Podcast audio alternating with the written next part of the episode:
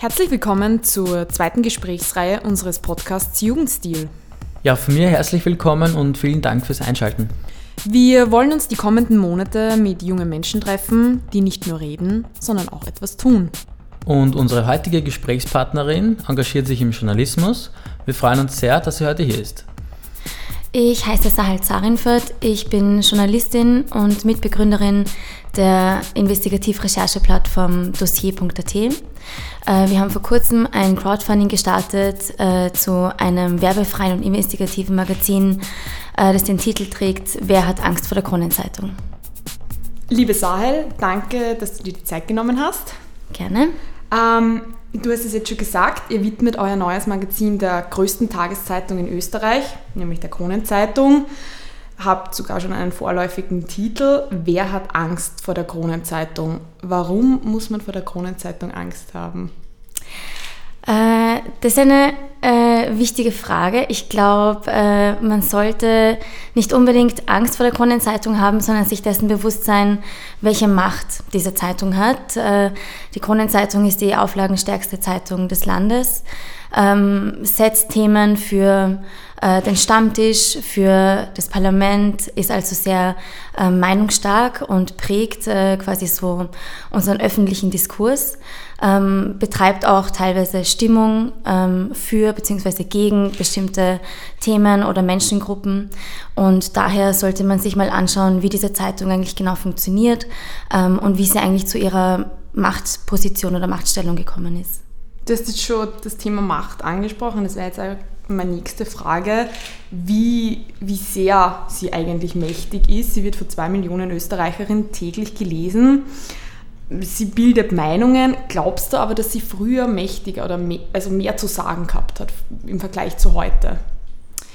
Mm, ja, also da müsste man sich jetzt natürlich äh, sehr intensiv mit der Berichterstattung und auch mit der politischen Landschaft auseinandersetzen und sich ähm, fragen, inwiefern die äh, Kronenzeitung hier das politische Bild auch äh, prägt. Aber wenn man sich jetzt Vergleiche aus der Vergangenheit herausnimmt, ähm, gerade zu Schwarz-Blau 1 äh, mit äh, Jörg Haider und äh, Wolfgang Schüssel, war das ja doch so, äh, dass die Kronenzeitung sehr viel Stimmung äh, äh, gemacht hat für Jörg Haider und ihn eigentlich auch ähm, quasi gepusht hat in, in seiner Parteilinie. Ähm, und als es dann soweit war, als die äh, schwarz-blaue Regierung zustande kam, hat sich das äh, Stimmungsbild der Kronenzeitung um 180 Grad gedreht. Mhm. Denn äh, plötzlich äh, gingen quasi ähm, Schüssel und äh, Haider eine Koalition ein, die aber eigentlich von der Mehrheit nicht äh, so gewollt war. Damals wurde quasi die SPÖ ähm, aus ihrer Regierungsverantwortung quasi durch diese zwei Parteien entlassen.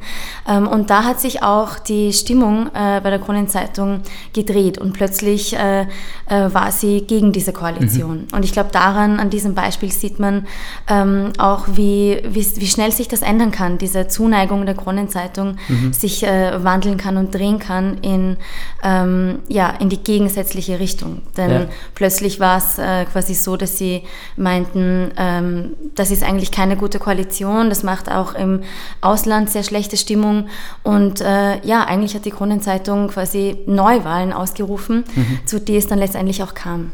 Also glaubst du, dass die, dass die Kronenzeitung Stimmungen in der Bevölkerung abbildet oder glaubst du, dass die Kronenzeitung Stimmungen in der Bevölkerung bildet, fördert?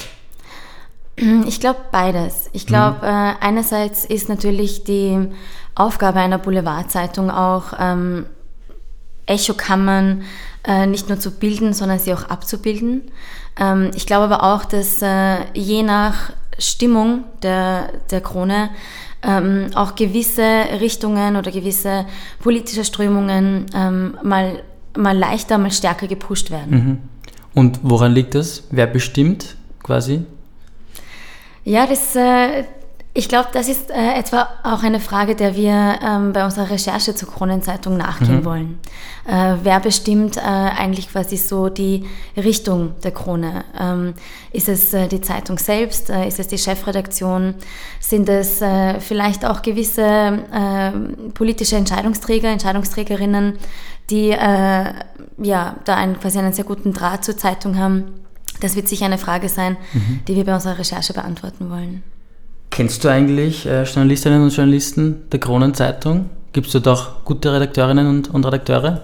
Natürlich, die gibt es äh, die gibt's überall. Ähm, äh, ich, äh, ja, persönlich kenne ich schon äh, vielleicht eine Handvoll äh, Krone-Journalistinnen mhm. und Journalisten.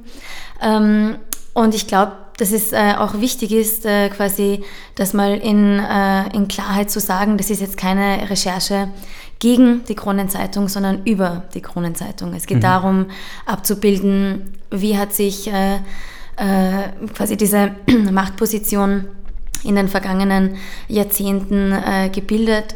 Ähm, und ich würde davon Abstand nehmen zu sagen, dass dort ähm, schlechte äh, oder schlecht qualifizierte Redakteurinnen oder Redakteure arbeiten. Keineswegs. Ich glaube, das sind alles Profis. Und äh, es geht äh, bei uns äh, in, der, in der Recherche darum, das abzubilden. Würdest du eigentlich selbst für die Kronenzeitung arbeiten? Ich selbst würde es nicht tun, nein. Okay. Aber weißt du vielleicht genauer, wie sie ihre Mitarbeiterin rekrutiert? Oder wie fängt man an bei der Kronenzeitung? Das weiß ich nicht. Das muss man die Kronenzeitung fragen. Ich denke, so wie vielleicht auch bei jeder anderen Zeitung, dass man sich bewirbt und mhm. genau. Aktuell ist in den Medien, dass ja der, der Immobilienmilliardär René Benko jetzt einsteigt bei der Kronenzeitung. Wird das die, die Richtung der Kronenzeitung verändern? Wenn ja, in welche Richtung? Mm, ja, also leider habe ich jetzt äh, meine äh, in die Zukunft Schaukugeln nicht mhm. dabei. Ich habe keine Ahnung. Ja. Ähm, ich finde es auf jeden Fall bemerkenswert, dass ähm, jemand, der bisher eigentlich noch nie äh, äh, in Medien investiert hat oder dessen Name noch nie äh, in Zusammenhang mit der österreichischen oder auch mit einer internationalen Medienlandschaft in Verbindung kam, äh, in eine äh, Zeitung investiert. Mhm. Ähm, dass das jetzt gerade passiert, äh, war eigentlich für uns sehr überraschend, aber auch irgendwie, äh, man kann sagen, ein Glücksfall für, äh, für diese Recherche. Ich glaube, das bekommt nochmal eine, eine äh, brisantere Dimension, warum mhm. es wichtig ist, sich mit der Kronenzeitung zu beschäftigen, äh, weil man ja auch sieht, da gibt es Investoren, die haben Interesse an dieser Zeitung und diese Investoren sind keine No-Names, im Gegenteil, äh, äh sie sind äh, auch in ihren jeweiligen Segmenten äh, sehr mächtig und auch dieser Frage werden wir nachgehen, ähm, warum investiert René Benko in die Kronenzeitung? Mhm. Ihr habt euch in euren Recherchen schon öfters mit dem Boulevard auseinandergesetzt. Österreich heute zum Beispiel. Die Aussage Boulevard bleibt immer Boulevard. Oder gibt es auf der einen Seite guten Boulevard und auf der anderen Seite schlechten Boulevard? Was ist da deine Meinung dazu? Mm, ich glaube, so wie in jedem äh, Land äh, braucht es sowohl Boulevard als auch sogenannte Qualitätsmedien. Ich glaube, das gehört zu einer ähm, breiten Medienlandschaft dazu. Äh, ich finde, es ist auch wichtig, äh, dass es quasi unterschiedliche Zugänge zum Journalismus gibt. Ähm, was, glaube ich, eine Grenzüberschreitung ist, äh, wäre, wenn man dann gewisse journalistische Qualitätsstandards nicht einhält. Sei es äh, in der Recherche, sei es äh, was Persönlichkeitsrechte äh, anbelangt oder was quasi die klare Trennung von Redaktion und Anzeigenabteilung betrifft. Ähm, natürlich gibt es guten Boulevardjournalismus und es gibt, äh, wenn man so will, auch das Gegenteil davon, also mhm. schlechten Boulevardjournalismus. Der ähm, zeigt sich dann eben in genau diesen Graubereichen, inwieweit äh, überschreitet man gewisse journalistische Grenzen und Standards, ähm, die eben Qualität von, von äh, Nicht-Qualität ausmachen. Und deswegen würde ich gar nicht so unterscheiden zwischen Qualität und Boulevardmedien, sondern zwischen äh, jenen Medien, die diese Standards hochhalten, die sie betreiben und fördern und jene, die es vielleicht nicht so genau damit nehmen. Und gibt es in, in Österreich im Bereich der Boulevardmedien auch gute Beispiele oder kann man das festmachen in bestimmten Medien oder geht es dann eher um, um bestimmte Artikel zum mhm. Beispiel? Ja, schwierig. Also wir haben uns ja schon äh, recht intensiv mit äh, der Gratiszeitung heute beschäftigt und auch ähm, der fast Gratis-Zeitung äh, Österreich mhm. Äh, eine Recherche gewidmet. Entschuldigt, ich bin ein bisschen verkühlt. Ähm, und ich glaube, wenn man sich äh, die Berichterstattung von heute äh, in, in dieser Periode ansieht, solange es sie gibt, ähm, kann ich jetzt für mich schon einen Unterschied im, in der Qualität mhm. ausmachen. Ähm, ich finde, dass auch mit äh, Chefredakteur Christian Nusser da nochmal ein ein neuer Wind in die Zeitung gekommen ist. Äh, ich, ich schätze ihn als äh, Journalisten und ich glaube, dass äh, ihm das auch wichtig ist, guten Boulevardjournalismus zu betreiben. Ähm, ich persönlich kann da gewisse Unterschiede sehen im Vergleich zu vorher. Okay. Ja, wir wollen jetzt nochmal über euer Magazin sprechen. Was unterscheidet Dossier eigentlich von, von anderen Medien in Österreich? Was ist das Besondere an, an Dossier? Mm, ich glaube, was uns unterscheidet, ist in äh, erster Linie unser, unser Geschäftsmodell. Äh, wir sind eine investigative, gemeinnützige Redaktion. Äh, wir finanzieren uns anders als herkömmliche Medien, ähm, nämlich nicht über Werbung, sowohl von privater als auch von öffentlicher Seite, sondern wir sind ein leserinnenfinanziertes Medium. Das heißt, ihr nehmt auch keine Presseförderung? Wir nehmen auch keine Presseförderung. Das geht äh, derzeit auch nicht, weil äh, die Presseförderung nicht auf Online-Medien mhm. ausgerichtet ist. Ähm, obwohl wir das Jahr 2018 schreiben. Äh, und diese Reform, diese schon längst ausständige und überfällige Reform der Presseförderung äh, würde, glaube ich, äh, der dem Online-Journalismus auch etwas Gutes tun, äh, würde sie ähm, Online-Medien in die äh, Presseförderung mit einbeziehen. Mhm. Aber natürlich ist es jetzt ein leichtes zu sagen, wir nehmen keine Presseförderung, weil die gibt es einfach nicht für okay, Online-Medien. Ja. Euer Ziel war es ja für dieses Magazin äh, 60.000 Euro einzunehmen, um das zu finanzieren. Äh, ihr habt jetzt diese Ziele erreicht. Äh, wie geht es jetzt weiter mit eurer Arbeit? Was sind die nächsten Schritte? Genau, wir haben gesagt, äh, sobald das Ziel erreicht ist, äh, legen wir mit der Arbeit los. Ähm, das äh, haben wir auch getan. Wir befinden uns gerade in einer Phase der ähm, quasi in, in, innerhalb der Redaktion der ähm, Ideenfindung, Themensetzung, äh, was muss unbedingt in dieses Magazin hinein, äh, welche Ideen, welche investigativen Geschichten möchten wir umsetzen, äh, welche Redakteurinnen und Redakteure braucht es dazu. Ähm, und man muss natürlich sagen, es ist das erste Mal, dass wir ein Magazin äh, äh, produzieren, mhm. gestalten und schreiben. Auch wenn einige aus der Redaktion bereits äh, Erfahrung im Magazinjournalismus haben äh, und früher auch bei Magazinen gearbeitet haben, ob es jetzt äh, beim Monatsmagazin Datum war oder auch beim deutschen Magazin Stern, ist es schon so, dass wir jetzt erstmals alle Schritte in, in der Produktionsphase eines Magazins mhm. äh, erstmals gehen. Das heißt, äh, auf der einen Seite bereiten wir uns redaktionell darauf vor und auf der anderen Seite geht es um die Produktion. Was braucht ein Magazin? Wie schaut sein Seitenspiegel aus? Ähm, wer kann uns da quasi helfen beim äh, Layouten? Äh, welche Fotografen, welche Illustratorinnen brauchen wir? Ähm, genau, das heißt, es ist äh, sehr viel zu tun. Äh, wir sind damit äh, viel Elan und Motivation an der Sache dran, weil dieses Crowdfunding auch so äh, schnell und, und erfolgreich umgesetzt werden konnte. Und ja, jetzt äh, geht's los. ähm, du hast schon gesagt, wir schreiben das Jahr 2018. Warum eigentlich Print im Jahr 2018?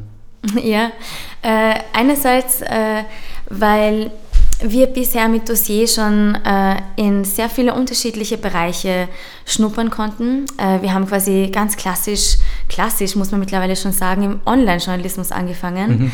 Äh, das war ja quasi auch ein bisschen eine, eine Notgeburt. Äh, wir haben ja die äh, Inserate äh, als erstes Thema gewählt und haben diese Recherche auch anderen Zeitungen angeboten. Ähm, und damals gab es Dossier noch gar nicht. Ne? Also damals gab es nur die Idee zu dieser Recherche. Und, ähm, Wann habt ihr Dossier genau gegründet? In welchem Jahr? Das war im Oktober 2012. 2012, okay. Genau, und wir waren davor, die Monate davor in der Nationalbibliothek und haben sämtliche Ausgaben der Gratis-Zeitung heute ausheben lassen und händisch gezählt, wie viel Werbung da drinnen mhm. ist.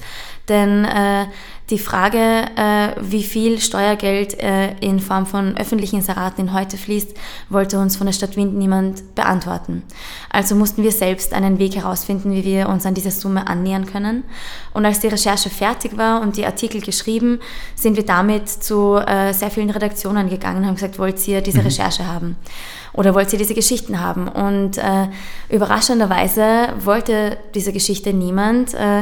Wenig später war es dann gar nicht so überraschend, weil äh, natürlich sämtliche äh, mhm. Zeitungen von Inserate äh, profitieren im Sinne von, es gibt äh, keine Zeitung, die keine Inserate nimmt. Und da ist es natürlich schwer, dann quasi dieses System der inoffiziellen Presseförderung aufzuzeigen, wenn man selbst da eigentlich äh, äh, mit drin hängt.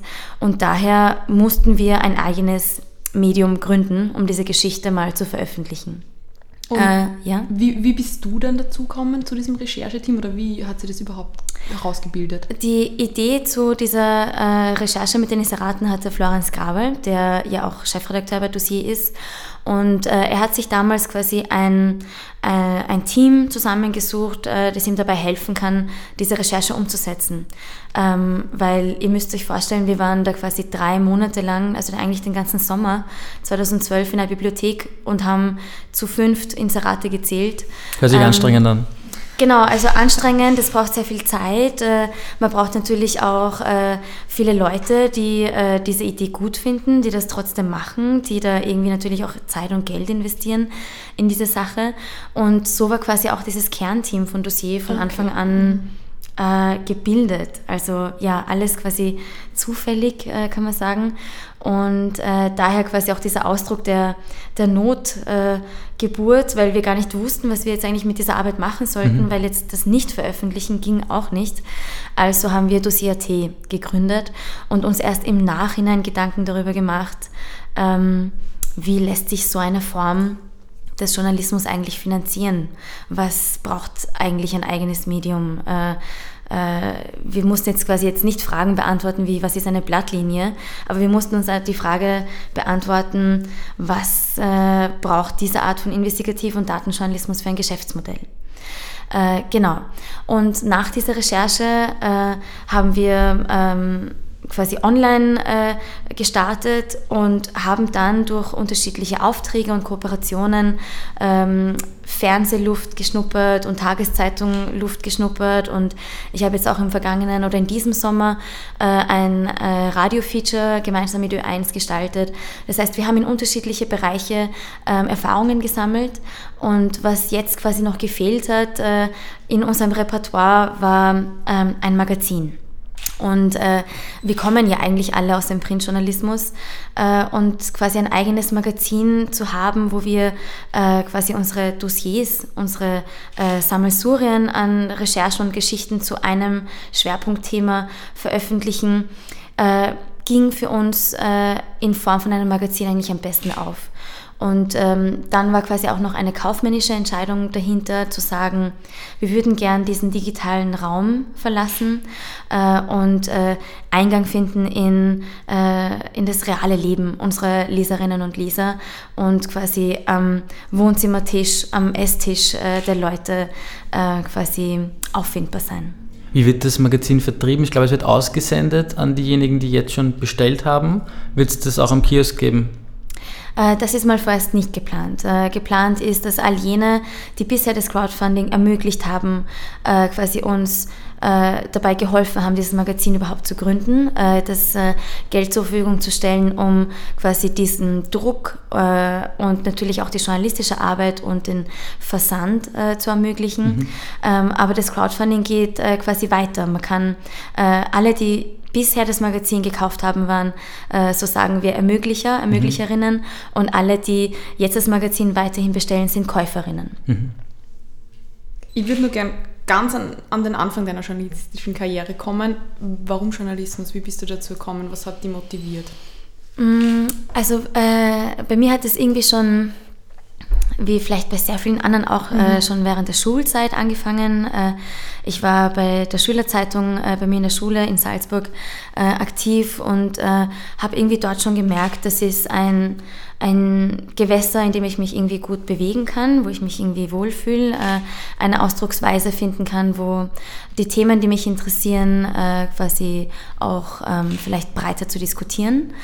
und habe dann nach der ähm, Matura in Salzburg äh, schnell die Entscheidung gefasst, äh, diese Stadt mal zu verlassen und nach Wien äh, zu kommen und äh, hier quasi Journalismus zu studieren. Das hat äh, im ersten Anlauf nicht funktioniert, äh, habe mich dann für ein Politikwissenschaftsstudium an der Uni Wien entschieden, habe das dann fertig gemacht im Bachelorstudium und hinterher meinen Master auf der FH für Journalismus an der FH Wien äh, abgeschlossen und während dieser Zeit äh, Praktika gemacht. Ich habe mhm. bei Radio Orange äh, angefangen, habe dann äh, quasi diese Praktikumsrundfahrt durch die äh, österreichischen Redaktionen gemacht und äh, war irgendwie doch äh, schon sehr begeistert, aber irgendwie äh, auch nicht und dachte, oh, ich weiß nicht, ob ich das jetzt irgendwie mein ganzes Leben machen will mhm. und ähm, es ist auch irgendwie sehr schwer, Eingang zu finden in bereits ähm, etablierte Medienhäuser, die natürlich nach ganz anderen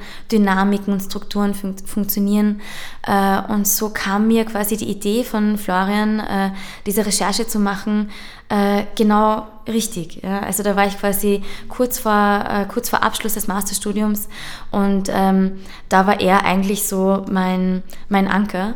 Und, Wie hast du ihn äh, genau. kennengelernt über die FH? Wir haben gemeinsam studiert, genau. Ach wir waren gemeinsam okay. im Masterstudiengang. Und äh, genau, daher äh, wusste ich quasi auch um seine Qualitäten als Journalist, um seine Qualitäten als, als Mensch auch und äh, wusste, dass das ja jetzt nicht nur eine einmalige äh, Spinnerei ist, sondern Zukunft hat. Und da war ich äh, mehr als bereit, da quasi auch ähm, viel Zeit und, mhm. und äh, Ressourcen äh, hineinzustecken, genau. Und damit. Ja, apropos Zukunft. Ja, apropos ja. Zukunft. Wenn du einen Wunsch, einen Wunsch an die österreichische Medienbranche hättest, was wäre der?